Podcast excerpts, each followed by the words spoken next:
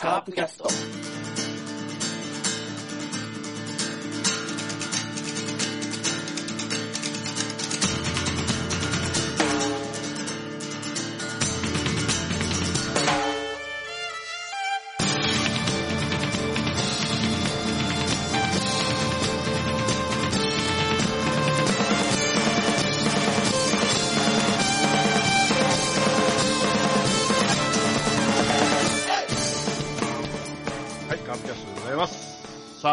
プロ野球が、えー6月19日に開幕が決まりまして、えー今、えー各チームともですね、えー西と東に分かれて、えー練習試合を行っている最中ですけども、まあ、えー前回とね、前々回と10億円チームという、えーちょっと我々でワイワイと、えー楽しい、えーちょっとゲーム的なことをね、やったんですけども、今週はまあいろいろ、野球に関する話題を喋れればなと思いまして、えー今日も前回、前々回と同じメンバーに集まってきてもらっております。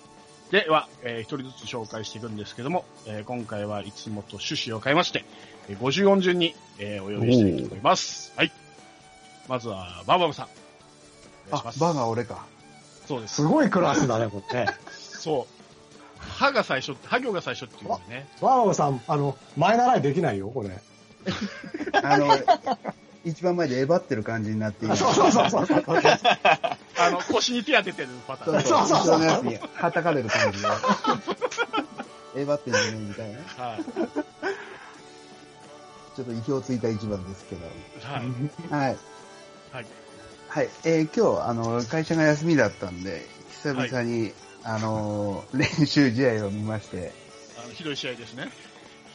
いや、まあまあ、野球ができることが一番なんで、そうですね。もう、はい。もうあの、打たれても微笑ましい気持ちで見てましたけど、まあ、打たれるピッチャーも矢蓋だったんで、そうですね。矢蓋がもうマウント立ってるだけでもちょっと個人的には嬉しかったなと思っはい。て。はい。一岡も打たれてましたね、昨日は。ああ、一岡はちょっと、一岡はダメ、打たれちゃう。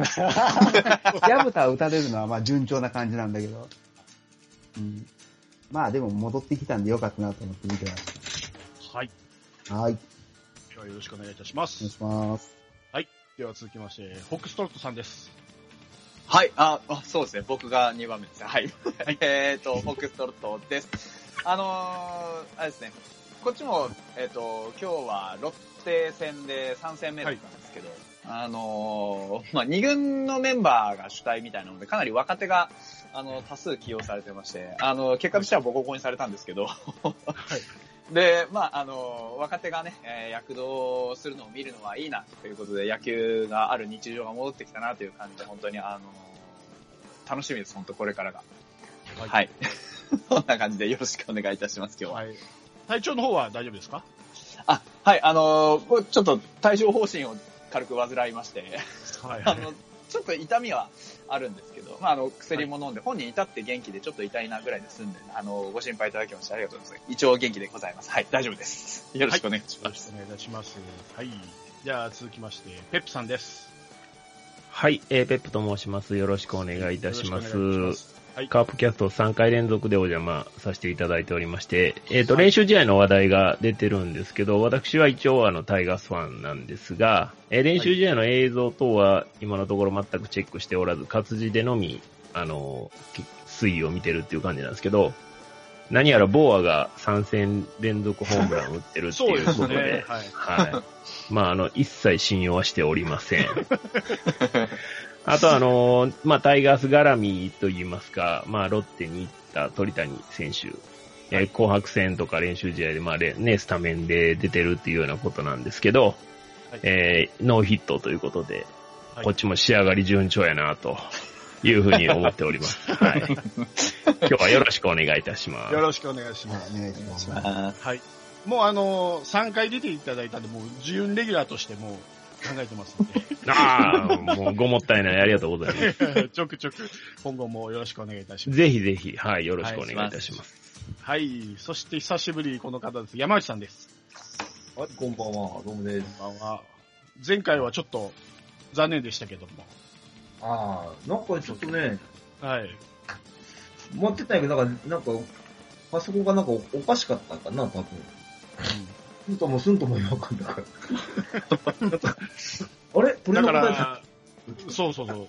だからちょうど1ヶ月ぶりでした、あなた。連休の最中に収録した、第1回の10億円チームの時以来ですから。あ長かったね。いやいやいや、はい待ちにも待ってましたわ。はい。じゃあ、よろしくお願いいたします。はい、お願いします。はい。じゃあ今日は以上のメンバーで、おーいおーいおーいどうした？そうかというかね、つまんないよ。何が？僕も僕も2回目をやりたいよ、2回目を。皆さんね、これ今までね、全く同じくだりを1回やってるんですよ、ここまで。言うなよ、言うなよ、そこ。ここまで録音してないって分かっちゃってね、僕が2回目できないんですよ。そう。でしょ？いや、俺もね、奈良岡さんに行くまでに気づいてよかったなと思って、これ2回目聞きないでしょ、これ、このボケはね。そうね。そう。うん早く気づいてよかったな。はい。はい、奈良岡さんですザロッね。カですけど、はい。あのいつもトップバッターですけど、今日は大鳥で。そう、ラ、ラでね、ラ行です。ラで、綱引きだと一番大事な役ですから、そうですね。腰に巻いてね肩ね。肩とぐるぐる巻いてね。引きずられるやつよね。そう、引きずられるやつ。一番悲しいやつ。そうそう。いや、でね、今東京はね、東京アラートが出てるんですけどね、はい。うん。ラロッカアラートも出ておりまして、はい。あの、ラロッカアラートは広島が最下位だと、ピコンピコン言っておりますけれどもね、そういう、そういうアラートやったんですね。あれはそういう意味なんですね。あのいそう、どういう意味かとは思い、思ってるんでいろんな、いろんな意味も含まってますけれども、まあ、そんな意味も含めて。でね、だからもう、練習試合見てもしょうがないんで、うん。あの、ちょっとカープファンに一つ、はい。あの、ペップさんがね、ちょっと前におすすめしてたですね、はい。ラストクリスマスっていう映画があるんですよ。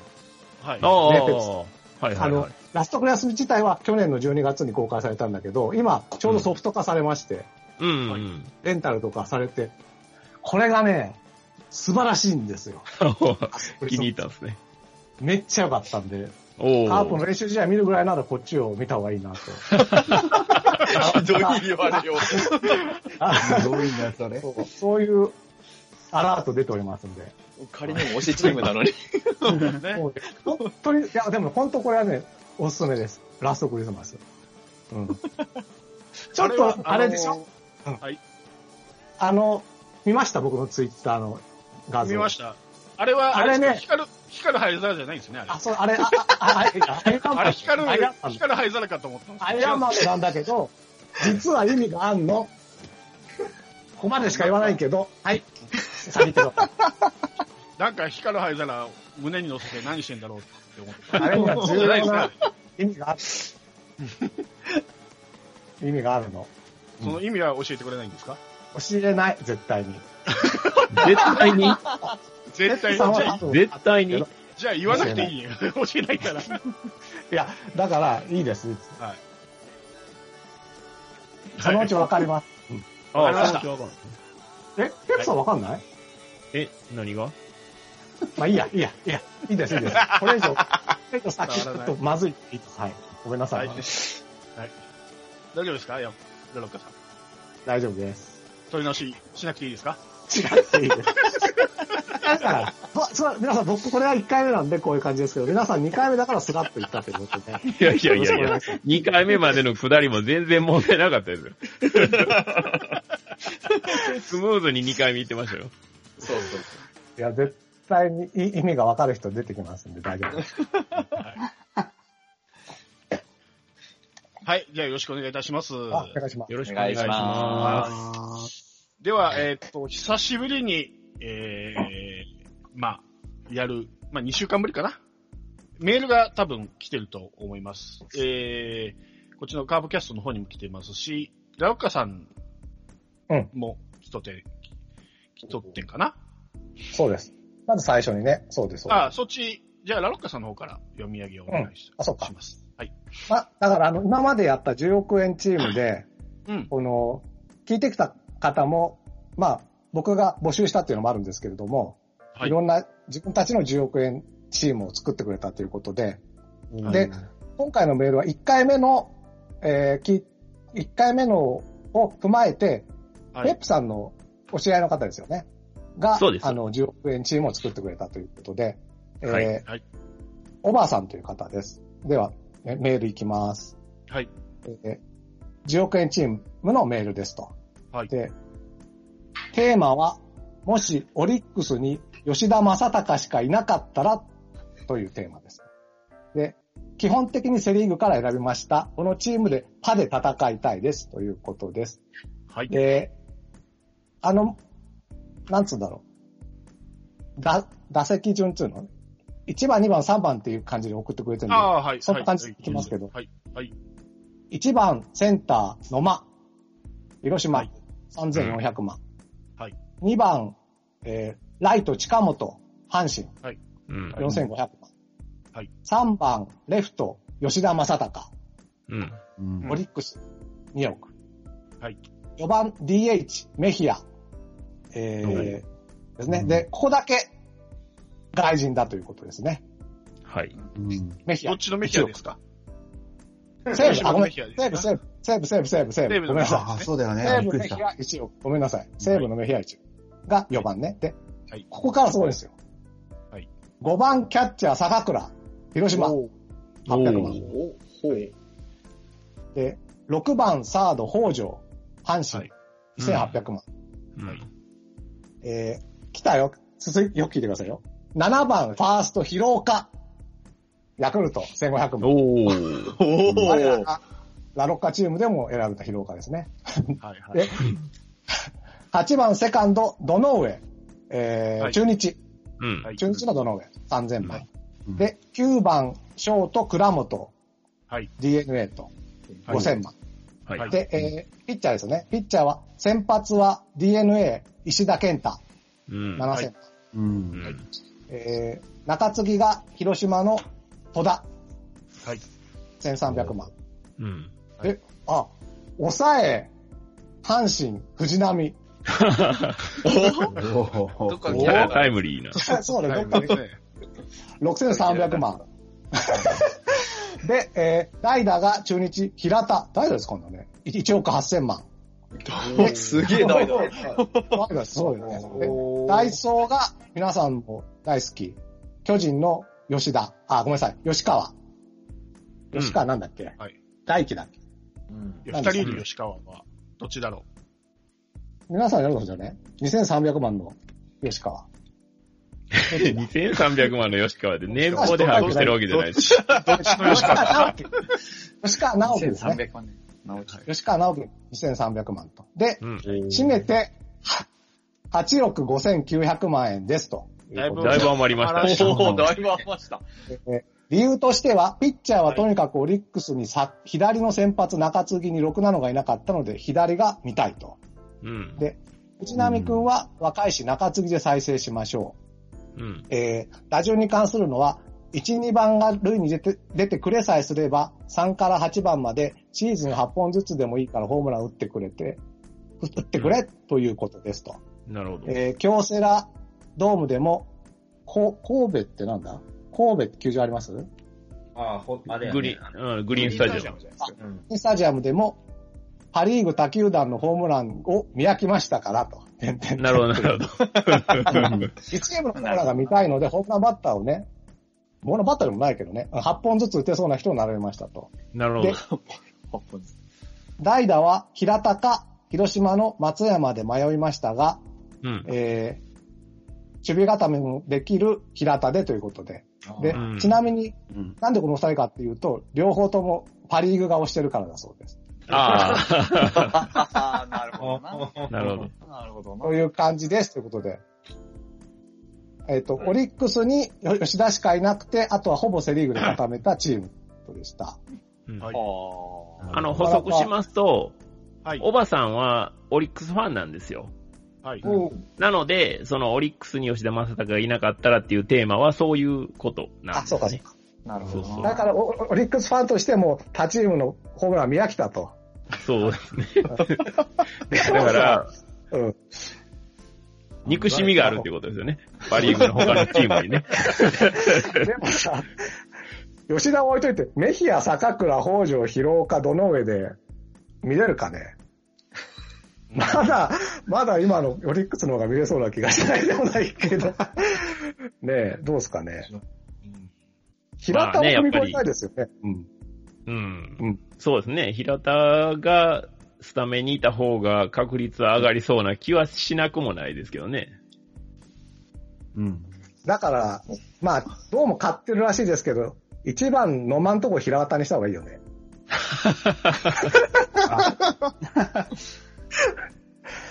わかんないまあどそういうことを言い出したらね、僕らのオーダーもね、もう、あれこれいじらないといけないってなりますから。だから、オリックスファンから見るとね、こんなせ野間とか坂倉が評価が高いんだと思って、びっくりですよね。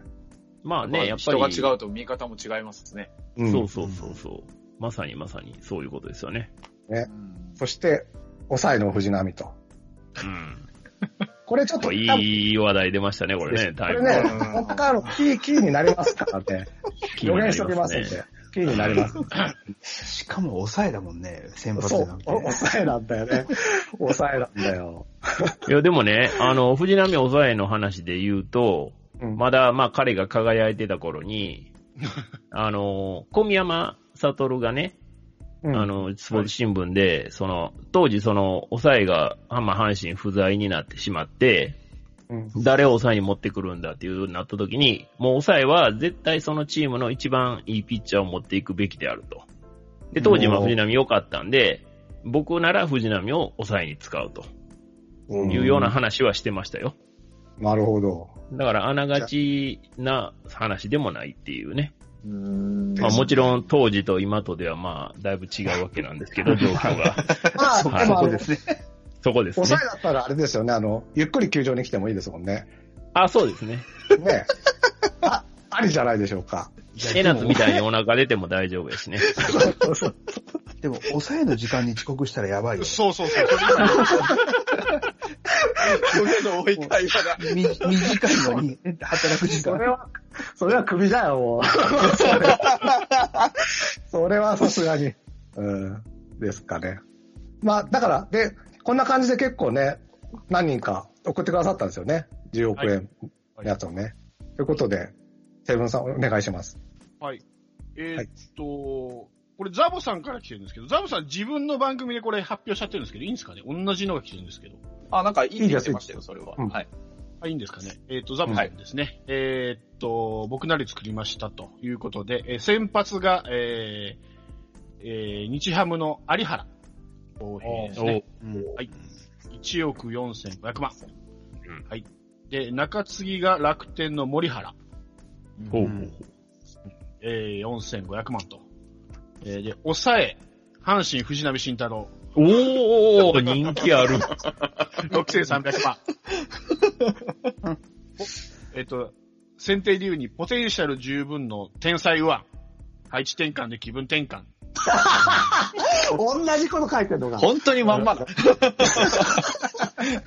本当にまんまのやつ。なるほど、なるほど。で、えー、キャッチャーが西武岡田正俊。うん。えー、3000万。藤波の、えー、大阪桐蔭の先輩。ああ、なるほど。目付け役と。森は高いと。うん。森は先輩じゃないですからね、後輩ですからね、これね。森は1目付け年後輩ですよね。えー、お目付け役にはならないですよね。はい。次です、二塁手次。えー、一塁手。えー、西武中村拓也。おー。3億5500万。すごい。史上最高値です。そうですね。本当だ先。すげえ生のな強打者。も大阪桐蔭と。3億台出たか。はい。二塁手。横浜柴田。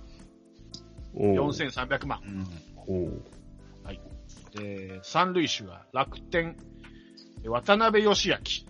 うん。1400万。えー、横浜高校渡辺元監督の孫。高卒へ2年目。ー。野球 ID 抜群と。なるほど。で、ショート。横浜倉本。うん。5000万。おー。球次元曰く最強の9番でした。うん、うん、うん。レフト、えー巨人から、えー石川慎吾。おー。2400ダイナマイトシンゴ。そうですね。えーでセンターが、えー横浜、関根大輝。おー。1280万。安い。はい。安い。で、えー最後、ライト、えーライトがですね、えーマーティン。ロッテのマーティンですね。うんはあ、はあ、はあ、は白くしてはい。で、えー指名打者が、えーファイターズの宇佐美慎吾。お2000ー。おー。はいはいはい。次ですよ、次。ペップさんちょっと聞いてて。うん、はいはい。代打、西武、松坂大輔、えー。3000万。もうね、ペップさんフォロワーらしいんですよ。平 成ああ、なるほど。の怪物も、投手ではボロボロでございます。が、代打ならいける。うん。うん。まあ確かに。くれるんかね。リア本当に？ルシゲ、リアルシゲの五郎になれる。本当に？うん。わかんないです。で、ダイソー。えー、ライオンズ、えー、岸純一郎、500万。安っ。えー四四国アイランドリーグでは38盗塁で盗塁を獲得と。おー。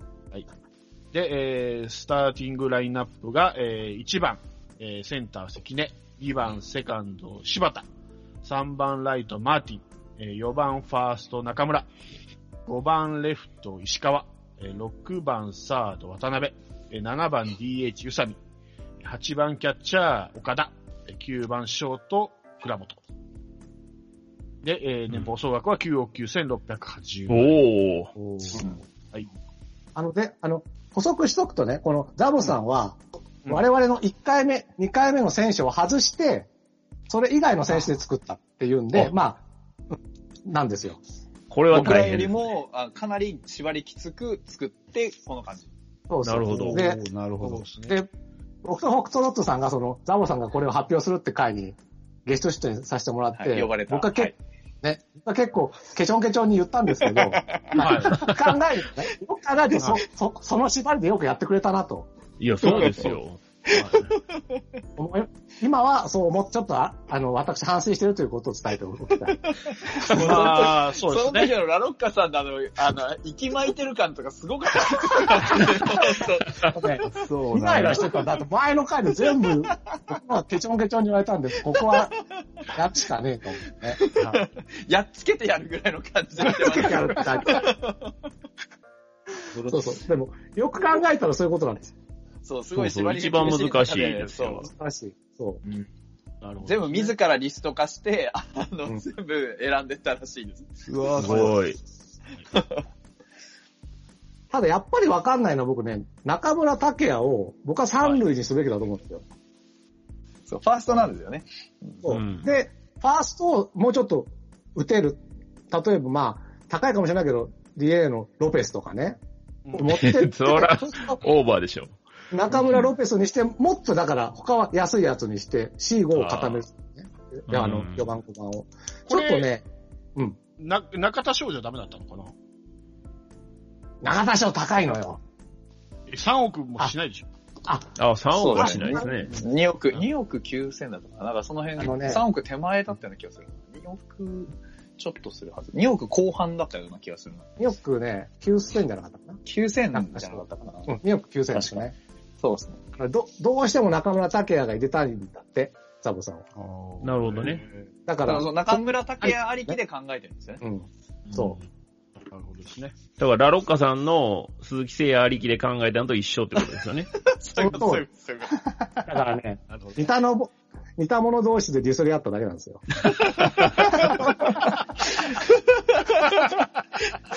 だから中村拓也って、ザンさんが言った時に、ラロッカさん、いや、それは、つって。聞いてました？とか言って。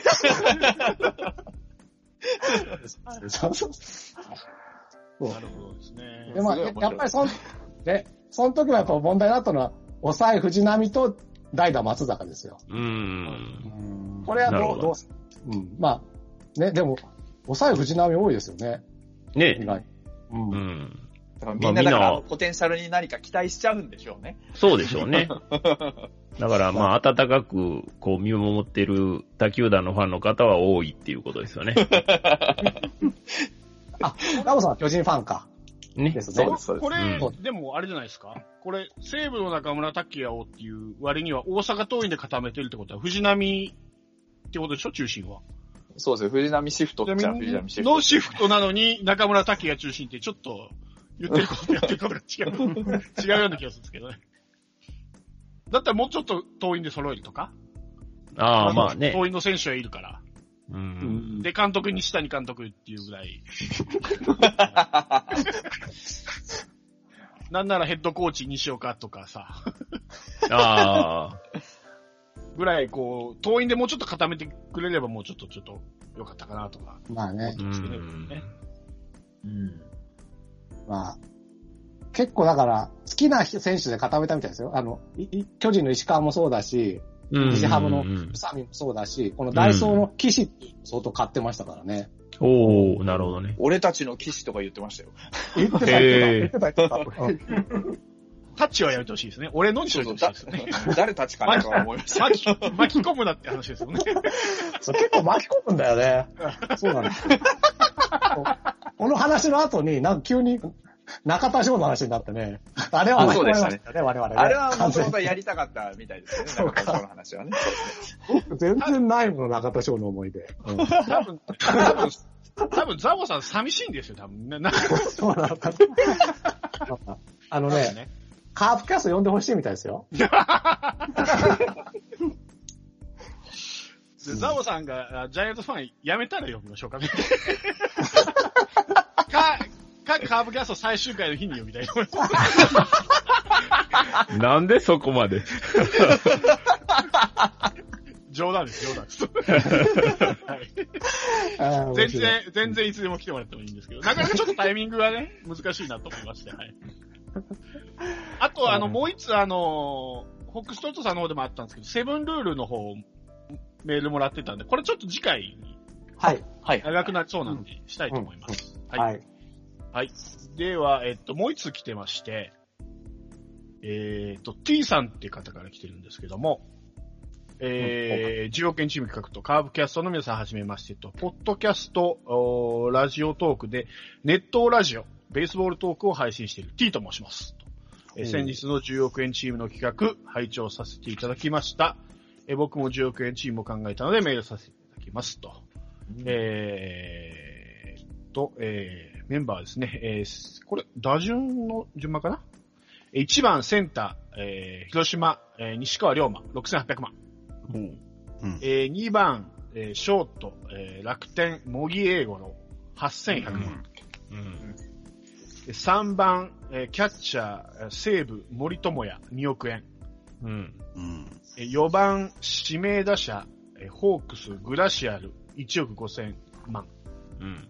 うんえー、6番、えー、レフト、えー、楽天ロメロ、6600万。うん。えー、7番、えー、ライト、えー、日ハム大田大使、1億。あれ？いいよね、順番。1、うん2 5番、5番抜けてません？ごめんなさい。5番がロメロね。6番が大田大使。7番が、えー、サード、阪神大山。うん。4700万。で、8番がファースト、えーオリックス中川圭太2800万。うん。で、えー9番があセカンド、中日安倍俊樹3000万。うん。うん。うん出ました。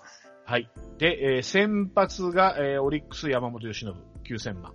ははい。で、えー中継ぎが楽天のソン・チャーホーい。ああ、はいはいはい。4500万。うん。えー抑えが、えー同じく楽天の森原公平4500万。おえー代打、阪神原口、えーうん2100万。えーダイソーがあー楽天、辰巳良介2200万と。うん。えー総額年俸10億円ジャストと。おお、すごい。えーあ、すごい。はい。ポイントは、えー投手はコスパ重視。えー中継ぎは2年連続40試合以上を登板し、えー防御率も、えー1.73から2.18と優秀な、えー台湾人右腕。ソン・チャーホーを獲得。さらに、うんえー去年の、えー防御率1.97を記録し、今季は松井に代わる新守護神として期待される森原をここで抑えに抜擢と。う。うんん。野手は超攻撃型、えー首位打者の森と、えー去年103試合の出場ながら28本を記録した、えーグラシアルのコンビに、えー目が行くが全体的に強力と。うんでスタメン野手は、えー大山以外が、えー去年は2割8分以上で、えーえーさらに1番から7番まで、えー去年2桁本塁打を記録した選手が並ぶと。なるほど。守備名を見ても、おーやえー安倍、大山ら、えー守備範囲が広い選手も多く平均以上だと思われると。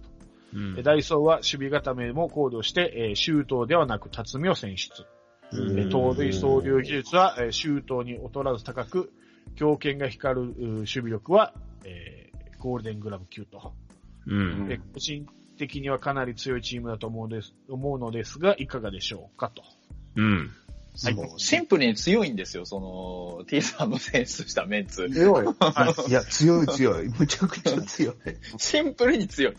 はい。あれですよね、あの、僕らの1回目と2回目のハイブリッドみたいなね、うん。そう感じですよね。だから、ね我々、グラシアルとか、誰だっけ、うん中川圭太とかは2回目でなんだけど、そうですね。森とか中日安倍とかね、は1回目でなんだと。うんうん。いや、うまいですよね、これは。いじゃあいいとこ取りしたんだね、これね。両方。で、そこまあ、イメージはねソンチャーホ、ーつきやすい。そう。そうそう。ソンチャーホーとか辰巳とか、うんちゃんと入れてきてね。いや、これは、楽天の選手多いですよね。そうですね。そうですね。あですね。T さんって多分、阪神ファンではありますよね。そうですね。ですよね。うん。はい。だから、お意外とお大山のこの三塁は、ペップさんも買ってたけど、買ってるんですね。いや、僕は個人的には勝ってないですよ。数字的にそうなのか。そうか、数字、数。字、数字。そうそう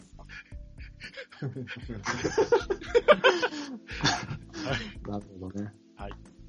T さんは、でねなんですよ。あの、うん結構台湾球界とかにもつ通じてっていうか、結構その好きで、ねいろんなところを見てらっしゃるんですよね。そおの、ー台湾もそうですし、あの、あ他球団とかも結構いろんな、もう野球全般と言ったら変ですけど、そういうのを結構他球団も見てらっしゃるんで、で、あの、ソンチャーホーの選出なんかは本当にあの T さんらしい選出だと僕は思います。んなるほどね。いや、穴がない感じですね。ないね守備も。でね、うんうん。はいでね、この T, T, T さんのネットラジオってやつで、はい。実はこの後に、あのね、我々の1回目と2回目と、はいあと、ザボさんがえ選んだ選手も全部抜いて、おう新たに10億チームを作るっていう回も実は配信されてるんですよう。わ、すごいな。で、僕それ聞いたんですけどね、はい。はいこれ、な今言わないけど、はい。これね、あのね、ザボさんは本当に研究した方がいい。あのね、ザボさん何が選んでるんだって聞いたらね、すごいチームができてるね。そうだねすごいチームができてる。僕は本当に。ここで、巨人と阪神の伝統の一戦が、いや、でもね、本当そうなん、あのね、はい。我々が、あの、はい。ちょ、ちょっとこの選手、コスパだなっていうので、3番手、4番手に置いたぐらいの選手を、うまいこと組み合わせてね、うんいい感じの打順をまた作ってるんですよ。おうだから、ぜひこれも聞いてほしい。特にザボさん聞いてください。それぞれに縛りをきつくすればするほどなんか工夫が生まれるのかもしれないですね。まあ、そうかもしれないそれはありますよね。うん、なんか。うん。縛りがあればあるほど面白くはなりますよね。そう、みたいですね、やっぱりね。うんリモート漫才の方が面白くなっちゃったみたいなね。あ いや、でもで結構ね、穴のない打順になってて感心しましたよ。あ。おーうん。本当これも、ネットラジオ、ぜひ、あの、はい。聞聞いてみてください。うん。これね。あの、まあ、僕ら2回やずつやったじゃないですか。うん。で、まあ、第3弾とかね、これ以上縛り強くしてとか思ったんですけど、ちょっとそれもなと思いまして、まあ、はいこれやるやらないと別として、一つのアイデアとして聞いてほしいんですけど、うん結局僕らってほら、ん14人、14人って28人20億で選んだわけだから、これ一軍作れるっすよね、丸々。ああ。うんなるほど。はいはい20億の縛りで、うん一軍メンバー28人作っちゃおう的なこともできないなと思いまして。おー今度は、うんほら、先先発は6人選ばないといけないし、中継ぎもそれなりにいるし、あー、なるほどバック。アップもいるし、縛りが強くなったような、選択肢がめっちゃ増えたような、そう。20億あったら28人選べるんだなってことが今回分かったんで、なるほどね。なるほどなこれできるなと思って、ひちょっと試しに僕も軽くね、何も深く考えずに、ちょっと作ってみたんですけど、自分なりに。まあまあ、考えます。20億そうって、ね まあまあ考えます。うんまあまあ考えますよね、これ。うんどっち、それもどっち基準でいくからね。そうそうそう。これなかなかね、先発ピッチャー6人って、あー。どうしてもね、5番目、6番目ってね、ちょっと、1ランク、2ランク落ちちゃうんですよ、どうしても。いい、それなりの選手で揃えようと思っても、なかなか難しい。またこの中継ぎとか、まあ特にまた抑えが高い問題があったりそうですよすねる。と、うん結構20億でも頭使いますよ。なるほどな。あれ？今の、例えば、実在のチームでうん、総年俸20億ぐらいのチームってあるんですかね？安い方なのかな ?20 億は。安いでしょいや、20億はないでしょう。中も日でもうちょっとかかってますよね、さすがに。もっとか。う。そうかしても。じゃあ結構面白いかもね。うん。確かに20億って結構考えますよ。うんまあいつかできたらなっていうふうに思ってたんですけどね。あと発表をね、どういう形でやるかですよね。一個一個やってたら、めちゃくちゃ時間かかるんですごい時、間かかあー本当に。先25発ユニットとかね、そうですね。ううんん、投手陣はこのユニットでとかいう感じでないとちょっと厳しいですよね。そうですね。うん。でも楽しそう。それに選出理由とか比べ、加えてたらすそうそごい時間うそうそう。そうなんか、あの、耐久生放送ぐらいの気分が、すごいなんか、いやまあ、そうすれ世ばそうすれば、ちょうど今ほら、6人いるから、一つのリーグが作れるんですよね。ああ、そうかそうか。ああ、なるほどな。で、1年間回回せるんですよね。なるほど、なるほど。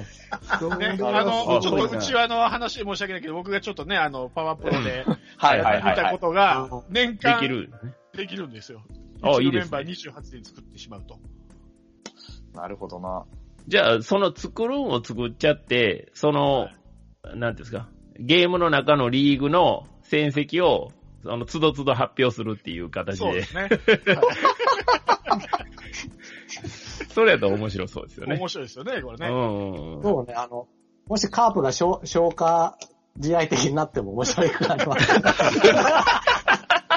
もうね、バーチャルに逃げるっていうね。楽しみがありますね。まあそっちが。あと、まあ、みんなでね。自分のチームの e 消化試合だと。あ、そうですね。そうだね。確かに。コロナに勝ってますよ。コロナにも打ち勝ちますよ。あ、そうそうそう。もう、濃、濃密ですから。濃密。濃密ですよ。濃密。うんで、みんなでね、こう、握り合って、そうですね。あの、天品は、あの、お咎めなしっていうことなんで、でしょう。ですうん。握り合ってね、やると盛り上がりますよね。風刺に満ち溢れている。訓告はしますよ。訓告ね。あ、訓告ぐらいへでもないですからね。退退職金出るんで大丈夫です。そうです。出る出る退職金山ほど出ますから。出る出る出る。ブラックな。ってな感じですね、メールはね。はい。はい。はい。素晴らしい。楽しかったです。ありがとうございました。はいありがとうございありがとうごます。ざいました。はい。では、えー、っと、えー、まあ、9月、9月じゃないわ、6月の19日にまあ始まって、今もう練習試合が開始してるのかな。で、まあ、いろいろ、えー、野球界もいろいろ話題が、えー、藤波のいきなり遅刻事件とか、まあ、えー、喫緊で言えば、は巨人の選手が2人ほどね、えー、コロナ陽性反応が出たけど、まあ、美容生だから、大した、あ問題にはならないのじゃないかとか、まあ、いろいろありますけども、どれから触れましょうか。まず、やっぱ藤波から触れときますか？触れますか。触れますか？まあ、あの、まいやいや、聞きましたよ。お二人の回を聞いたんですけど。はい、あの、聞き取りづらくて大変申し訳ございませんでしたが。はい。まあ、あの、おおむね僕としても、あの、そうだなと思える部分が多かったんですけどね。まあ、あの、懲罰的に2軍に送るのはいかがなものかっていううのがん、そうなんですよね。まあ、えー今回ね、僕がその、フォックストロットさんの番組でちょっと話させてほしいっていうことで、お話をして、まあ収録をさせていただいた回があるんですけど、はい。まあ僕はやっぱりその、今回の一件に関して言うと、その、遅刻をして、まあまあかなり大幅な遅刻やったらしいんですけど、まあそれでその日本に行って自分を見つめ直せっていうのは、まあもういかにももう前時代的すぎて、うん。僕は正直、やっぱりそこはあかんやろうっていうのがまああったんで、それをどうしてもあの、早い時、その時期に言うときたかったなっていうのがあるんですよね。はいはいはい。やっぱりね、それはやっぱ2軍でやっぱ汗流してる選手にも失礼やし、うんそもそもプロなんで、もう、そういう遅刻みたいなことしたら罰金を取ればいいんですよ。で、罰金取って、その選手が一軍でやれる実力があるんやったら残せばいいし、うん。実力が足りないんやったら、その罰金を取った上で別に落とせばいいですけど、その遅刻をして、まあそれが1回、2回じゃないからとか、うん。そういう話で、もう無期限2軍とかっていう、しょうね、なんかこう刺激的な見出しで、スポーツ新聞売るがためのいうみたいな感じではね、はい。やっぱちょっとそれはないんやないかなって僕はやっぱ思ったんで、はいはいまあこれ皆さんどう思われるのかなっていうのがやっぱ気になって、まあまずはそのフォックストロットさんにお話聞いて、まあ今回こうやってね、藤波の話になったんで、皆さんもどう思われてるのかなっていうのはちょっとみ聞いてみたいとこなんですよ。はい。そうですね。あのーどう、どうなんですか？まあ、タイミングが悪すぎたっていうか、あの、なんていうんですかね。まあ、コロナに感染したっていうのがその前にあって、はい。で、ようやく、あの、プロ野球界が指導できるっていう初日ってことうん、じゃなうん、いですか。そうですね。そうですねまあ、。遅刻することは、まあ、その、よくあることなのかな？まあ、ちょっとわかんないですけど、まあ、でも、まあ、社会人としてどうなのかなっていう面もありますし、もちろん。うん、なかなか難しいんですけど、まあ、ど、懲罰的に2軍に送るってことは、まあ、うちのチームもあって、えーうん。去年だったか、一昨年だったかのシーズン、うん始まる前にね、あの、野間の走塁が悪くて、尾形監督が怒って、2軍に懲罰って言って、まあ、うん。開幕には上げてきたんですけど、まあ、結局それがね、巡り巡って最後には、平手打ち事件にまで発展するうん。うん。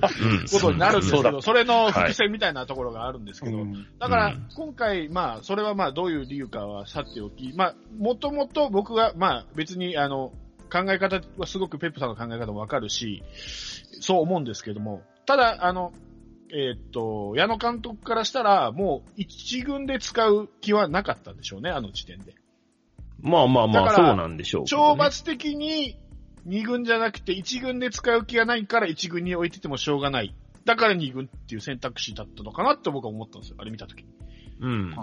うん。であれば僕は謹慎でいいと思うんですよ。もう野球をさせないそこは、ちょっとした優しさじゃないですかね。二軍によれば投げる機会は。だからそこがね、ああるわけのーなんていうんですか、煮え切らんなと僕は思うんですよ。うんうん監督が、その求めるチームにそぐわへんって言うんやったら、うん。もう、あの、はっきり言えばいいんですよ。あの、ふこういうことをする選手は僕のチームにはいらないので、えー、もう2軍でも別に練習する必要ないですよ、という形で、まあまあ、それがね、その認められるかどうかっていうのはプロなんで、まあちょっとそこの部分は非常に曖昧ですけど、まあまあ、その表に出す打算は置いといて、まあその、今後、じゃあ、そのチームにいらない選手をいつまでも雇い続けるわけにはいかないんで、じゃあ今後どうしていくかっていう話になると思うんですけど、はいはいはいなんかね、ちょっと、じゃあ調子が上がれば、じゃあまた上げてくんのかっていう、なんか、絶対使わへんっていうことの方がまだわかりますよねっていう感じはするんですけどね。なんかどっちつかずやなっていう感じはすごいしますけどね。い。なんかうんまあ厳し、厳しさ半分、優しさ半分みたいなところ。うん、いや、ちょっと感優しさ。うん、優し確かさに。謹慎もあ僕も可能性はあるなと思ったんですけど、やる選択肢としてでも、謹慎しちゃうと、ほら、あの、やっぱじ、感覚が、実践感覚が。もちろんもちろんもちろ。いん。うこともあるじゃないですか。で、やっぱり期待はしてるだろうし、監督としては。一軍ローテーションも考えたと思うんですよ。まあだけど考えてたっ今の状ぽいですからね。ええ今の状態では一軍使う気はないと。だから、一軍に折れないのだったら、一軍も、まあ、今は練習試合だからですけど、もともとリーグで言えば一軍にも枠があるじゃないですか。使わない選手を一軍に置いとく必要はない。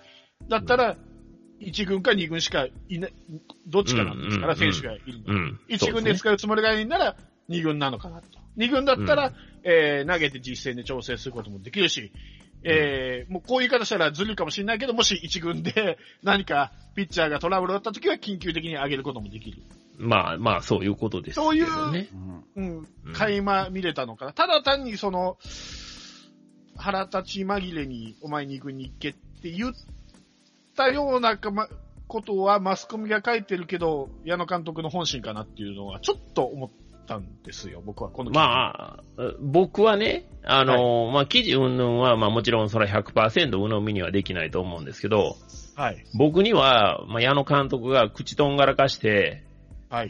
なんやねんあいつって言うてるのがう浮かぶんですよ。はい。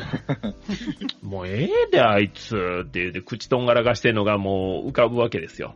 はい。そうなると、まあ、あの、ちょっとプロの監督としていかがなものなのかなっていうね、まあもちろんこれは僕の思い込みも込みですけど、はい。思ってしまうんですよね。まああれですね、割かし、あの、矢野監督、かなり語気強めに、あの、なんですか、その、はコメント出してたっていう、なんだろう、記事とかも出てたので、だから、はい割と、その、なんだろうな、あの、ひっくり返すんですけど、感情的になってた部分は、まあ、あるんじゃないかなっていう気はしますよね。うん。で、今の話の流れで言うと、例えば、あのーまあ、今、今のところそういう態度なら使う気はないよって言いながら、その、二軍で、例えば登板機会があったりとか、うんそういう風にするんだったら、やっぱり実力的には求めているわけなので、だったらやっぱり戦力は戦力として上に置いといて、謹慎罰金で良かったのではないかっていう話も、またそれはそれで一理ある形になるんですよね。だから戦力として求めてるのになんで二軍に落とすのって話で、そうそうそう。いうことになってくるので、だから、なんだその、結局、どういう意図で二軍に落としたのかっていうのが伝わってくるそのマスコミとかの情報で言うと、やっぱりうん。その遅刻に対する罰として二軍に行ってなさいっていうニュアンスで伝わってくるものが、やっぱあるっていうのが引っかかるところですよね。そうそうそう。そこがね、まあ僕はやっぱ一番引っかかったのと、もしそれが真実でないというんであれば、翌日なりなんなりで、あの、取材でコメントを出すはずなんですよ。そういうああ意味ではいうふうに書かれてましたけれども、そういう意味で彼を二軍に行かしたわけではないよっていうのは、もし、その優しさというのがあるのであれば、うん。絶対そこでフォロー入ってるはずなんですよ。でもそこにフォローは入っていないということは、やっぱり僕がフォックストロートさんとお話をさせていただいたように、球体依然とした、まあ考え方が、やはり、矢野監督の頭の中にも阪神という球団の中にもやっぱり支配されてるんやろうなっていうのは感じたっていうことなんですよね。なるほどですね。あの、うん。いいいですか？はいあの、はい。例えば、一軍で、まあ、え、他ピッチャーだったら炎上しまして、うん。で、まあ、懲罰とは言わないけど、二軍で調整してこいっていうのは普通ですよね。普通ですよね。うん。それは実力が足りてないわけですからね。実力が足りないから二軍にこう降格させるっていうのは普通ですよね。もう一回、で今回のあの、鍛え直してこいっていうことですよね鍛えまし。てこい。藤内の前だから、それが野球の結果じゃなくて、精神的なものを調整してこいってことなんですよね。そういうことですね。まあ、そういうふうに報じられてますよね。そこは、二軍ではないっていうことですかね、ペップさんの。うん、と思います。僕はね。僕はね。それは、ううんん、ど、どこでしょうかね。それは、だから、その、精神的な云々っていうことじゃなくて、プロ野球選手なんだから、プロ野球選手としての実力があるのかどうかっていうところで判断してほしいっていうことなんですよ。うんなるほで、彼は、あの、まあ、矢野監督は、その、先発ローテもあるよみたいな感じでずっと使ってて、で、まあ、言うたら、ね、まあ、彼からしたら泣いて馬食を切るみたいな感じなのかもしれないですよ。ね、あの、いいように言えば。うん。けど、僕には正直そんな話ではないと思いましたけどね。ペップさんとしてだから、矢野監督がしばらく顔は見たくないと。顔は見たくないけど、顔は見たくないけど、まあ、練習もさせておかなきゃいけないから、うん。二軍に落としましたっていうのが、やっぱ納得いかないっていうことなのかな。いや、納得いかないというか、その、戦力として見てるんであれば一軍で置いとくべきですよ。罰金で済ませるべき。顔見で、そたくなくの後、うんそりゃそうですよ。だって、プロでしょ？戦力ですよ。うん。うん。そんな仲良しチーム、そうそう。必要ないです僕らが、こう、その、結局僕のラジオでペップさんと話したのは、そこから話が繋がってくるんですよね。結局、その、顔が見たくないとか、そういう理由で、戦力を落として、で、うんそのチームは勝てるのっていう話なんですよ。だから要は勝つために最善の手を取るため、取るとして、例えば藤波選手が一軍に必要ならば、たとえ監督の顔が見たくなかろうと、その、うん野球チームとして勝ちを求めるのであれば、そこに藤波がいなきゃおかしいでしょっていう話なんですよね。そうそうそうそうそう。だから、そうんの、結局、藤波を落とすということによって、チームの戦力が落ちる選択をするのであれば、その理由が、例えば遅刻への罰ですっていうんだったら、それはおかしくないかっていう話になってくるわけですそうそうそうそういうことです、そういうことです。そうそう。だから、結局、じゃあ、阪神っていうチームは、そういう、要は感情の動きじゃないですけど、その、合理的に、ちゃんと、えっ、と、チームとして勝ちを求めるっていう体制になってないんじゃないの？もしかして。っていうところに、まあ僕らの話の中でもステップアップしていったというか、そういうところにだんだんと行き着いていくんじゃないの？だから結局、阪神っていつまで経ってもその、球体依然としたそういう、なんかこう、まあ、罰で2軍に落とすとか、そういうようなことをやってるから、いまいち勝てないシーズンが続いてるんじゃないの？みたいなところまで話が進んでいくわけですよね。そうそうそう。で、まあまあ、過去を遡れば、161球懲罰続投もあるわけじゃないですか。こう、うん二代続けて監督が同じようなことを懲罰として彼に与えるわけですよ。これは、やっぱりプロの球団のマネジメントとしてもよろしくない。うんそんなに必要でないんであれば、とっととトレードに出すべき。うん僕はもう2年前にトレードに出してた方が良かったと思ってますから、はい。それが球団マネジメントですよ。彼も、結局見せしめみたいなことが行われてるのでは、球団として勝ち、うんぬんの前にやるべきことがあるんじゃないのっていう、そういう話になってくるわけですよね。そういうこと。これちょっと僕よくわかんないですけど、これ、二軍降格っていうのは矢野監督の独断なんですかね？うん、あの、なんか、まあ、スポーツ新聞に書いてる感じで言うと、まあ、二人で、あ会議室に入って話を長時間して、で、二軍に。行きなさいという話になったという報道ですよね。うんまあ、実際のところはわかりませんよ。もちろん。あうん、もうね、何、何人その間に人が入っとんねんっていう話になるんで、本当のところはわかりませんが、まあそういう話というふうには伝わってますよね。なんとなく雰囲気的にやっぱ、あのーもう現場としてはもうあいつはもう、多分、すごい使い方に困る選手だと思うんですよ、扱い方に。はい。っていうのが、二軍に落としても、例えば、広島でいう長野みたいのが、すごい悪いことして二軍に行ったとしたら、うん。あの、ベテラン選手の姿勢を二軍選手に見せるとかって、プラスの効果もあるし、いろいろあると思うんだけど、うん。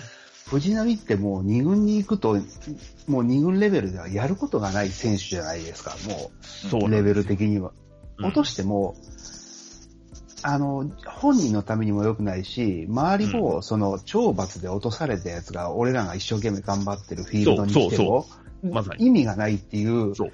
だから、置き場がない選手だと思うんですね、現場としては。そう一軍に行くといると、舐めたことしやがってみたいな。ってなった時に、もう現場としてはもう出してくれっていうのをずっとフロントに上げているのに、もしかしたらフロントはもう絶対出してはいけないって言ってるようにも見えるんですよ、僕まあ、からは。可能性はありますよね。うんう。ん。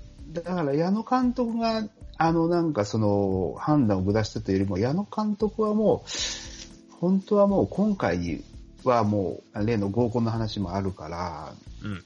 もう堪忍袋の尾が切れたと。もう遅刻も1回2回じゃないだろうと。もう出してくれっていう話をもしかしたらして、ただ今こういうコロナの時で、ね、野球が大変な時だから、そんな時に人を出すっていうのは球団何も傷つくから、っていうことでなんか丸く収めたんじゃないかなと思うと、矢野監督もなんか苦しい決断だったんじゃないかなって勝手にうがった見方で見てるんですよ。